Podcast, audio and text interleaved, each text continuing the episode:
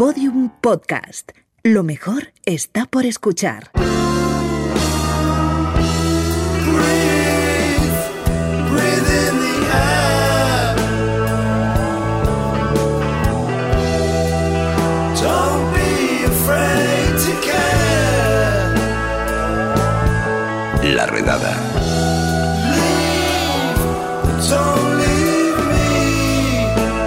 Suena nuestra sintonía musical y eso es que está en la redada Alfonso Cardenal con su lado oscuro del sofá sonoro. ¿Qué tal, Alfonso? ¿Cómo estás? Hola, Lucía, encantado. Hoy me da que vienes a hablarnos de, gente que ha muerto ya, que ha fallecido. Pues no, pero, pero, pero sí. Vamos a hablar de, últimos conciertos de, grandes nombres de la música.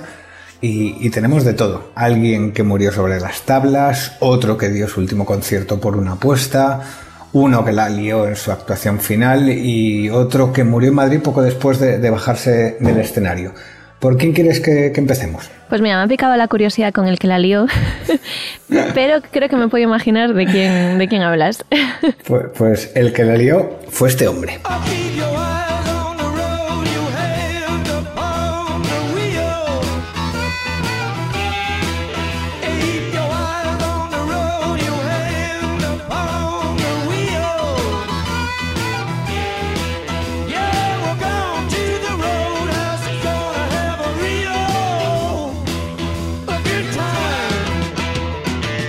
Jim Morrison es el justo en el que estaba pensando. Este fue el concierto en el que lo detuvieron por sacarse el pene, ¿no? No, no. Ah, no, no, no. eso fue en marzo del 69 en Florida y el último concierto de los dos con Jim Morrison como cantante, porque luego siguieron y dieron conciertos sin él, fue en Nueva Orleans en diciembre de ese mismo año.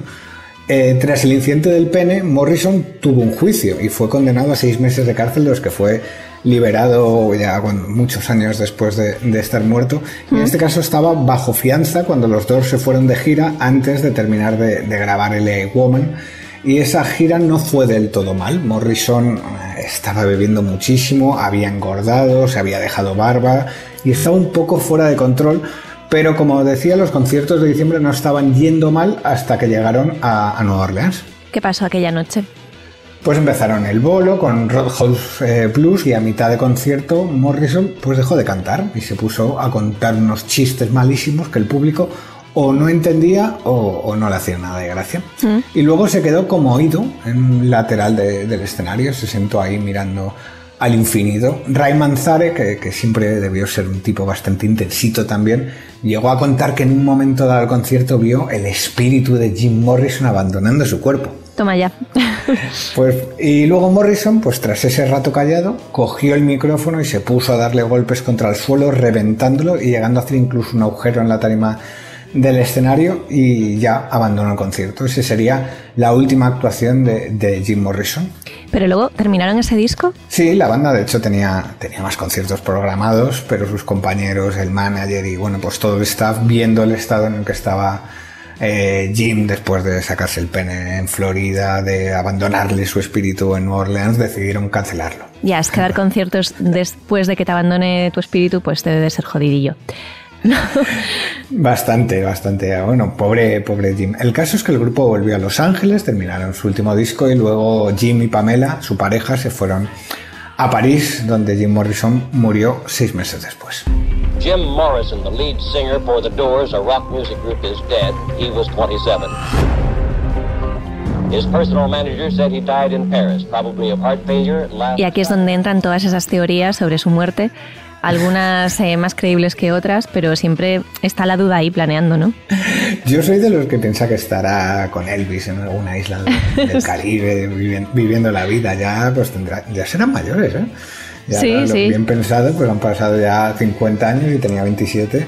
Estamos hablando de gente de 77 años. Jim Morrison tendría hoy en día.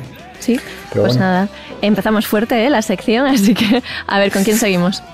Pues mira, con el que murió en Madrid, con mi querido Allen Toussaint. Hey you, hey you with the curly bush on your head, baby. You know you're looking good, you know you're looking good, you know you're looking good. Soul sister, sister, sister, sister, Yo personalmente no recordaba que había muerto en Madrid. Pues mira, a mí se me quedó muy grabada aquella muerte porque tenía entradas para ver su concierto en el Teatro Lara y al final no, no pude ir por trabajo. Mm. Aquello fue en noviembre de 2015, Tucson se marcó un conciertazo espectacular. Eh, amigos míos que sí pudieron ir me lo contaron, estaba además en, plena forma. Yo creo que nadie podía imaginarse que, que la noche acabaría así. De hecho, eh, acabó eh, bajándose al patio de butacas, abrazándose con la gente, haciéndose fotos, repartiendo besos. La gente estaba alucinando y todo esto era en la etapa pre-COVID, ¿no? En la que un músico todavía se abrazaba eh, con, desconocidos y se daban besos y esas cosas. Recuérdanos qué pasó después de ese pues concierto. Nada más terminar del concierto de camino al hotel, que, está en, el centro de Madrid, muy cerquita, tuvo un paro cardíaco y fue trasladado a, a la Fundación Jiménez Díaz y ya no se pudo hacer nada por mm. él. Tenía 77 años y su muerte fue pues, una noticia que, dio la, vuelta al mundo. Algunos quizás no conozcan a este hombre, pero es una leyenda de la música de, Nueva Orleans, de esa ciudad, de la más ciudad más musical de Estados Unidos. Y Tucson pues está en ese, en ese Olimpo, es parte de la realeza musical del Delta del Mississippi, un tipo que defendió el estilo musical de la ciudad por medio mundo, que grabó algunos discos increíbles mm. como The River in Reverse, que hizo con Elvis Costello, no, muchos años antes de su muerte. Y para un músico de Nueva Orleans, morir lejos de, su ciudad es algo triste, así que cuando su cuerpo llegó a casa se montó una de esas fiestas tan únicas que hacen allí para, para celebrar la muerte. Y así sonaba Nueva Orleans aquel día.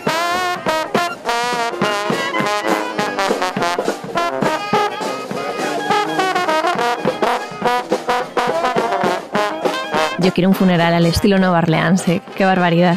Yo me apuntaría, mira, yo prefiero ir al tuyo. bueno, yo también prefiero ir al de otro. ¿eh? que ir al mío, pero bueno, mira, a ver, seguimos y te cuento más. Venga, ¿por dónde vamos ahora? Pues por la apuesta. Mira, te voy a poner un corte a ver si adivinas quién está hablando. And so he he agreed to come on stage at Thanksgiving 1974 and play with us at Madison Square Garden. John aceptó subirse al escenario conmigo la noche de Acción de Gracias de 1974 y tocar con nosotros en el Madison Square Garden. Fue probablemente la mejor noche profesional de mi carrera. Aún recuerdo cómo reaccionó la audiencia porque John no había actuado en Nueva York desde los Beatles y no daba un concierto desde la gira por la paz con Yoko en Toronto. Y estaba malo antes de actuar por los nervios. Yoko vino al concierto y le regaló una gardenia que se puso. Las estrellas se alinearon aquella noche. John subió al escenario y fue genial. Tocamos tres canciones y todos lloramos. Aquella fue la mayor ovación que he escuchado en el Madison. Y he estado muchas veces. Pues yo diría que ese John es John Lennon, ¿no? Exactamente. Y quien habla es otro, otro John, Elton John. Eh, los dos músicos ingleses habían grabado una canción junta que fue parte de Wall and Bridges, el álbum de Lennon tras el Los Weekend. Es el Los Weekend, eh, refrescanos la memoria porque es cuando estuvo Lennon un poco separado de Yoko Ono, ¿no? Sí, algunos llaman un fin de semana perdido a pasar 18 meses borracho. Esto sucedió cuando mm, John Lennon se separó de, de Yoko Ono, se lió con su asistente personal, a recomendación de Yoko Ono, que prefería que estuviera controladito el bueno de, de John, y se fue a California pues de, de borrachera. De borrachera 18 meses. Sí. Y aquel disco, eh, Wall Bridges, cerró esa etapa. Eh, y en aquel álbum estaba Whatever Gets You Through the Night, el tema que firman John Lennon y Elton John. Y a John el caso es que esa canción no le motivaba mucho, no, no es verdad que no es mucho de su estilo. Y en cambio Elton John estaba seguro de que sería de que sería un éxito. Además, hablamos de que Elton John en aquella época venía de todo lo que tocaba era, era un número uno. Entonces, el, el, caso es que Elton John le dijo que si aquel tema llegaba a lo más alto de las listas, Lennon tendría que cantar en un concierto suyo. Aquel fue el primer número uno de John Lennon en solitario, ni Imagine, ni ninguna de las canciones que había grabado antes. Este fue su primer número uno en solitario y aquel fue su último concierto. Y además su reconciliación con Yoko Ono. Eso también. Después nacería su segundo hijo, el primero de, de John y Yoko, y Lennon se retiró cinco años y cuando estaba preparando su regreso con Double Fantasy en el año 80 fue asesinado. Así que este pasó a la historia como la última vez que John Lennon estuvo sobre un escenario. Oye, pues bendita apuesta, ¿no? Totalmente, además la canción que lo provocó, pues mira, a John Lennon no le convencía, pero, pero tiene su punto interesante.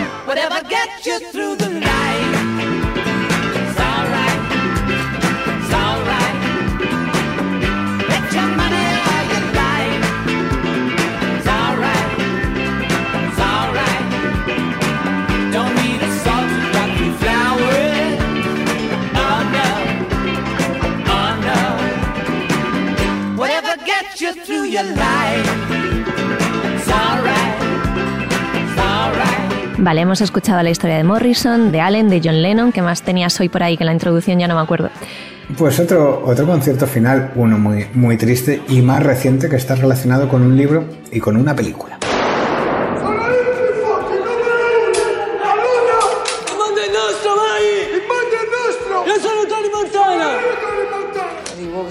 Vale, esto es una escena de Gomorra, pero no, no sé con qué tiene relación. Explícame. Pues, es una escena de Gomorra, efectivamente, la película basada en el libro de Roberto Saviano, que fue muy polémica en su momento y que provocó, pues como todo el mundo sabe, amenazas de muerte contra el escritor que vive desde entonces en, paradero desconocido, con, con otra identidad. ¿Qué tiene que ver esto con la música? pues mira, pues todo. Verá, Roberto Saviano fue amenazado por la mafia y en noviembre de 2008 se organizó un concierto en Castelvolturno, en Italia, para apoyar al escritor y allí actuó pues la enorme Miriam Makeba y tras tocar su gran éxito comenzó a sentirse mal y poco después murió de un infarto. South Africa is mourning the loss of its First Lady of Song, Miriam Makeba, who died yesterday of a heart attack at the age of 76 after a concert in Italy. She had many millions of fans. Otro infarto pues concierto, menudo palo. Otro infarto. Miriam Makeba fue la gran voz eh, sudafricana contra el apartheid, la primera mm. mujer africana en ganar un Grammy y una activista pues que apoyando infinidad de, de causas sociales y ah, de hecho fue apatrida, se le retiró el pasaporte de Sudáfrica y no pudo volver a su país durante 30 años hasta la llegada al poder de, Nelson Mandela. Además es, es una artista con una voz deliciosa y la canción con la que vamos a cerrar hoy pues una de sus grandes clásicos.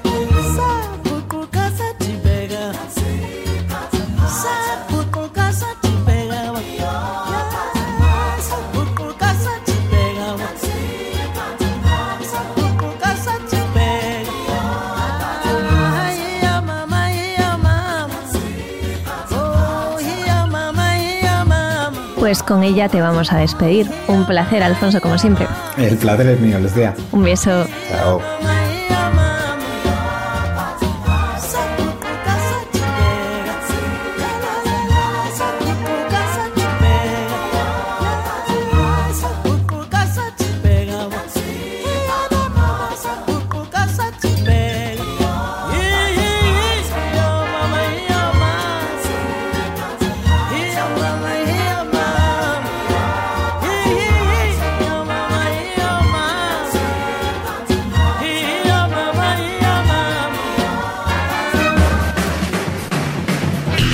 Pues hasta aquí el podcast de hoy, pero antes de marcharnos, fiambres. Fueron sin duda grandes artistas que nos dejaron en la flor de la vida, pero siempre nos quedará su música.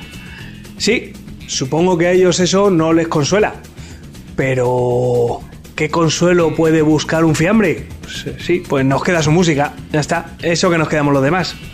un saludo de Lucía Taboada, Juan López y Juan Aranaz. Adiós. Todos los episodios y contenidos adicionales en laredada.com. Síguenos en Twitter arroba redada y facebook.com barra laredada podcast.